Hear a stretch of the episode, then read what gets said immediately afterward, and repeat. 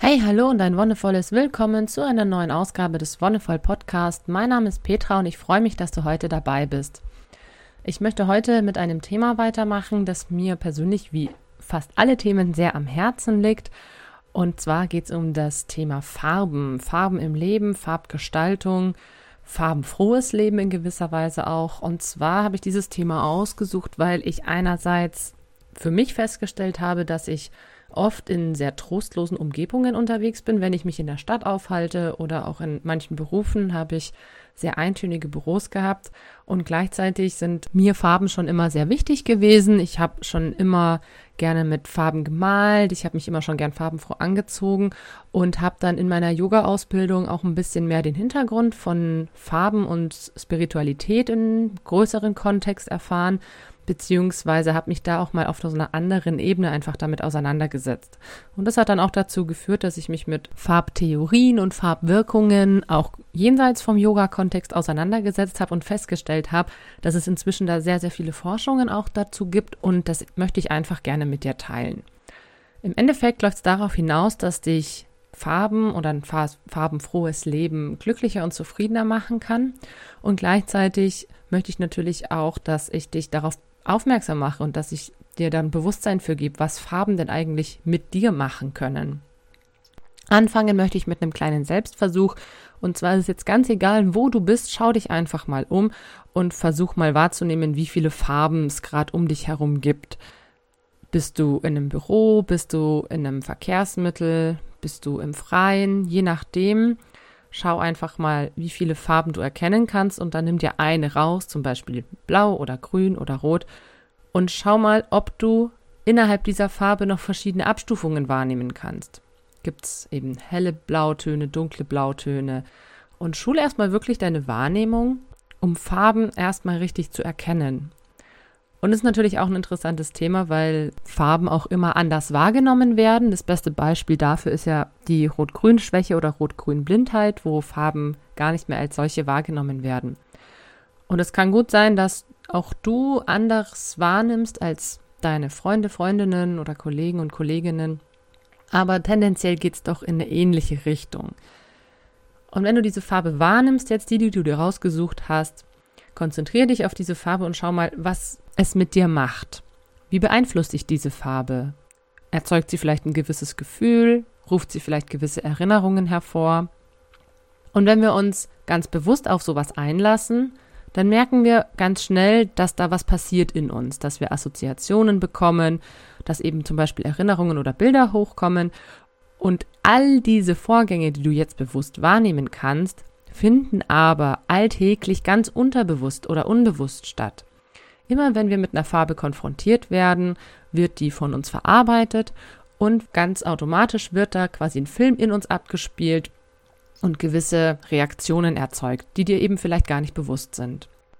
Es kann jetzt auch sein, dass das, was ich in den nächsten 20 Minuten erzähle, für dich vielleicht gar nicht richtig zutrifft. Vielleicht hast du eine ganz andere Farbsozialisation erlebt. Vielleicht verbindest du mit Farben was ganz anderes. Aber ich möchte dir trotzdem so das jetzt einfach mal mit auf den Weg geben, was in der Forschung einfach herausgefunden wurde, was auch viele Menschen einfach einheitlich als Erfahrung gemacht haben.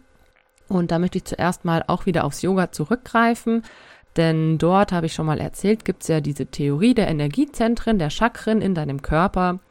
Sieben an der Zahl plus zwei außerhalb deines Körpers, aber ich möchte mich jetzt auf die sieben in deinem Körper mal beschränken das erste Chakra, das Wurzelchakra in deinem Beckenboden. Alle diese Chakren haben eine Farbe zugeordnet und das erste Chakra hat die Farbe Rot. Das zweite Chakra, ein bis zwei Handbreit darüber, so auf Höhe der Sexualorgane. Das Sakralchakra oder Sexualchakra hat die Farbe Orange. Dann auf Höhe des Bauchnabels, klein bisschen drüber, das Nabelchakra mit der Farbe Gelb. Dann folgt das Herzchakra auf der Höhe deines Brustbeins mit der Farbe Grün. Im Hals, ungefähr auf Höhe des Kehlkopfes, sitzt das Kehlchakra mit so einer hellblauen Türkisfärbung. Dann folgt das Stirnchakra auf Höhe deiner Augenbrauen, zwischen den Augenbrauen am sogenannten dritten Auge. Das sechste Chakra mit einem sehr dunklen Blau, schon fast ins Indigo gehende und das Kronenchakra ganz oben an deinem Scheitelpunkt mit einem hellen Violett.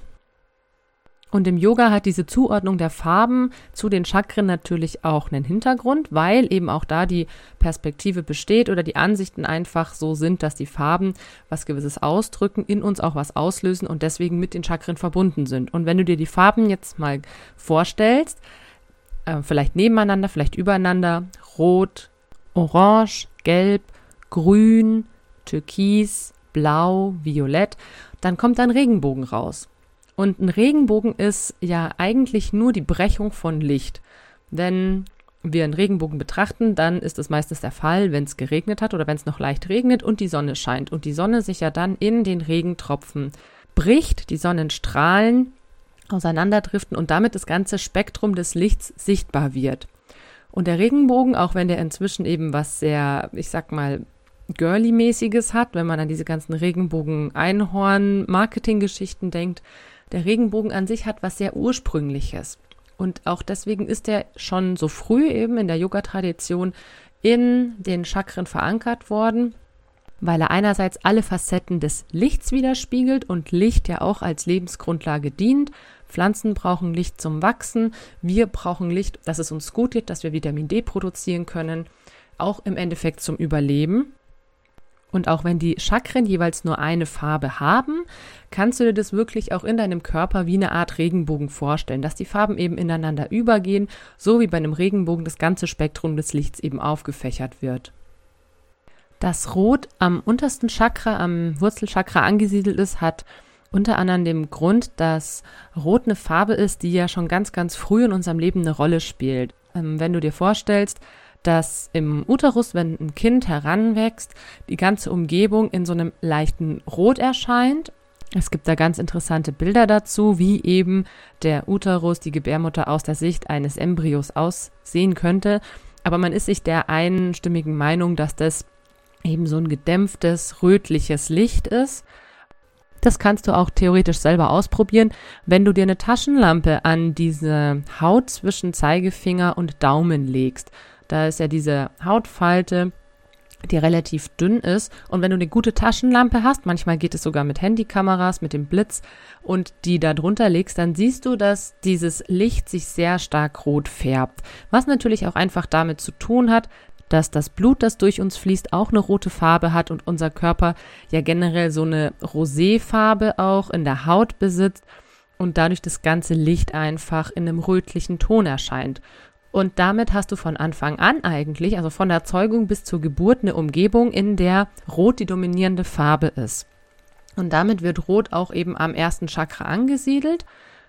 Damit wird der Farbe auch zugeschrieben, dass sie aktivierend und stimulierend und anregend wirkt, sehr belebend und sozusagen innere Kräfte, sogenannte Urkräfte auch wecken kann. Im Yoga ist es ja auch so, dass dort die Kundalini-Energie sitzt, also diese ganz extreme Kraft, Rot hat damit den Hintergrund, dadurch, dass es aktivierend ist und ja, es soll ja das Leben des Embryos erhalten. Es soll ja dieses Leben hervorbringen und das Kind aktivieren und stimulieren für ein Leben außerhalb des Mutterleibs. Es macht vital und dynamisch, regt an und er regt auch in gewisser Weise, kann aber auch Unruhe hervorrufen, wenn es quasi zu viel davon ist.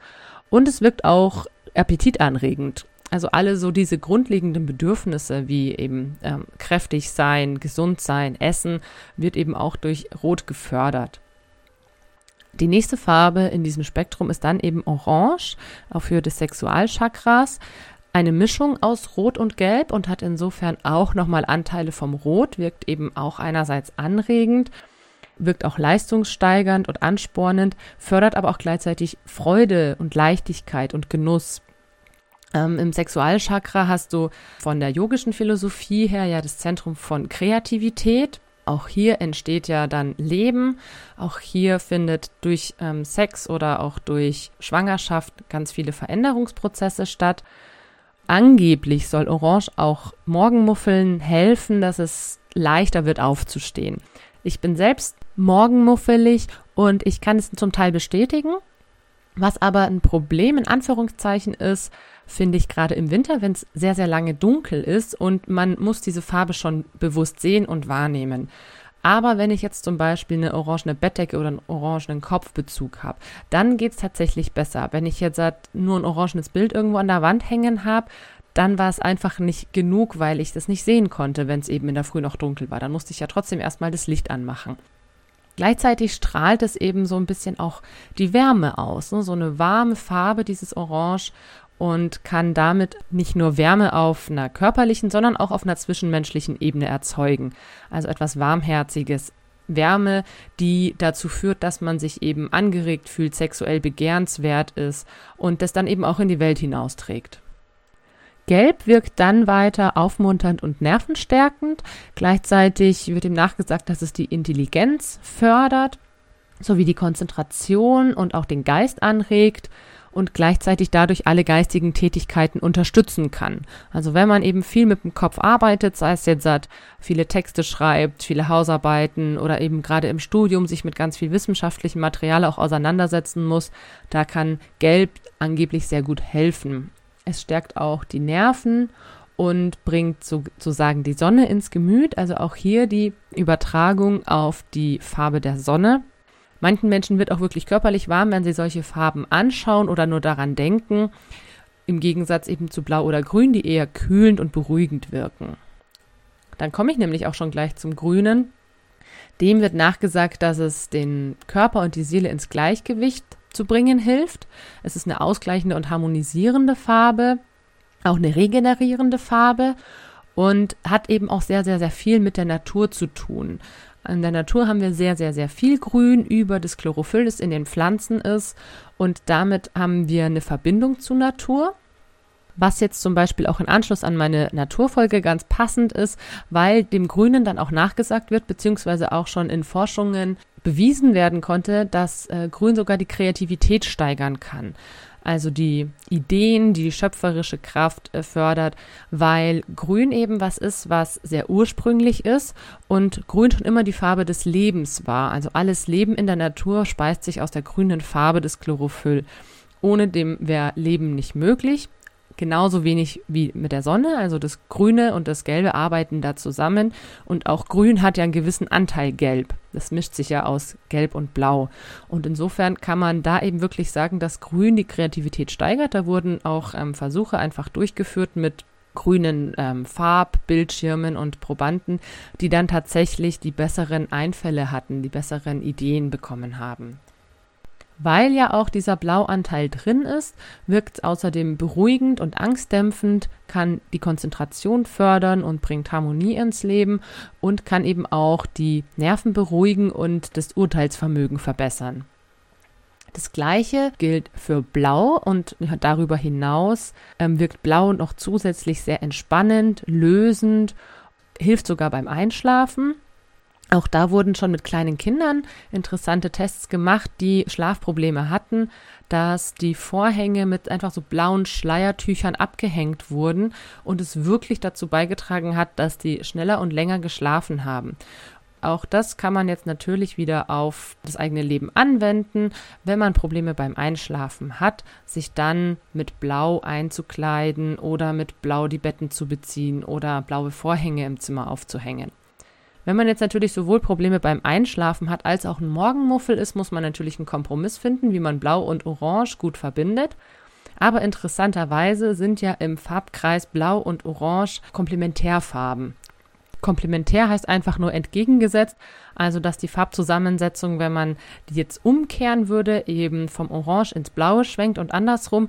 Oder ein ganz praktisches Beispiel, es gibt ja diese Negativbilder beziehungsweise auch Einstellungen in verschiedenen Bearbeitungsprogrammen von Bildern, dass man von einem Bild ein Negativ erstellt und da wird man auch sehen, aus Blau wird Orange und umgekehrt. Und das heißt einfach komplementär.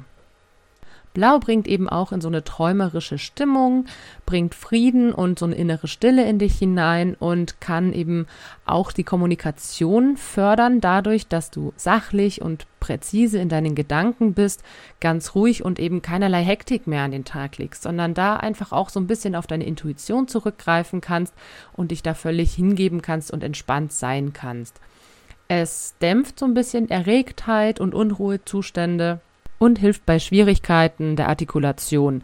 Also wenn du noch im Studium bist oder wenn du in einem Job bist, wo du häufig vor anderen Menschen sprechen musst und dir das Probleme bereitet, dann versuch's doch wirklich mal mit einer blauen Umgebung oder einem blauen Tuch, das du bei dir trägst oder blauen Klamotten.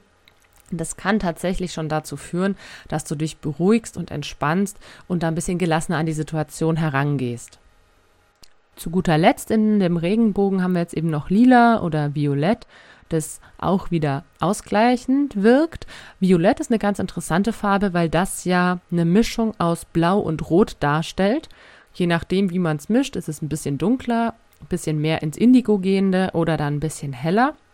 Wenn man es eins zu eins mischt, hat man eben einen sehr schönen Violettton und dem wird nachgesagt, dass es ähm, so ein bisschen das innere Gleichgewicht fördern kann, das Mitgefühl und den Frieden mit dir selbst und mit anderen.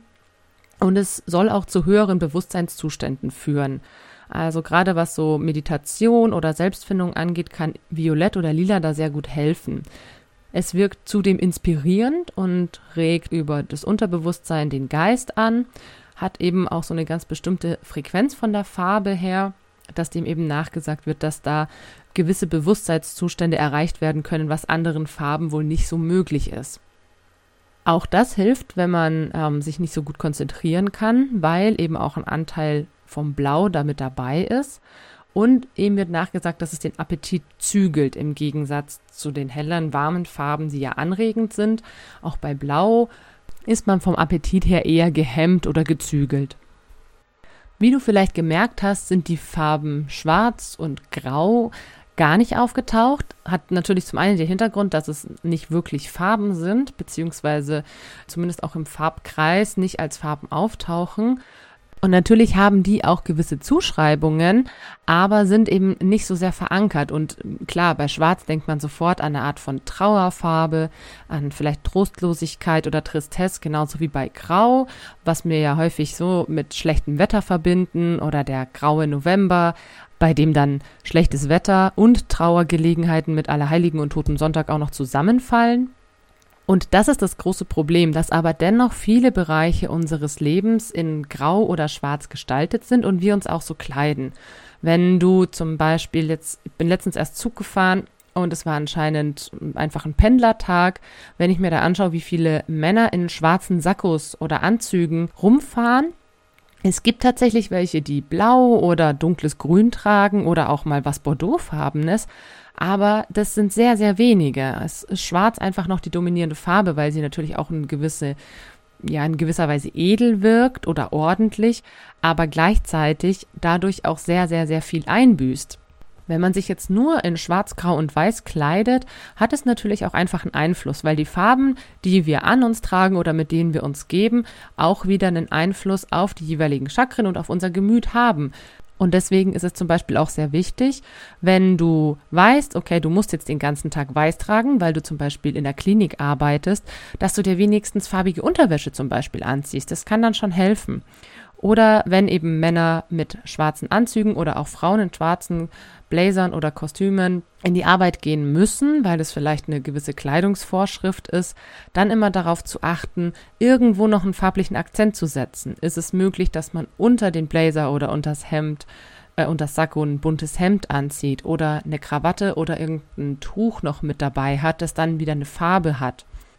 Ist es möglich, zum Beispiel bunten Schmuck zu tragen, Ohrringe in einer gewissen Farbe oder Halsketten oder Armreifen, ist es möglich, die Schuhe da einfach anzupassen. Also es gibt immer Möglichkeiten, man muss sich da nur umgucken, wie.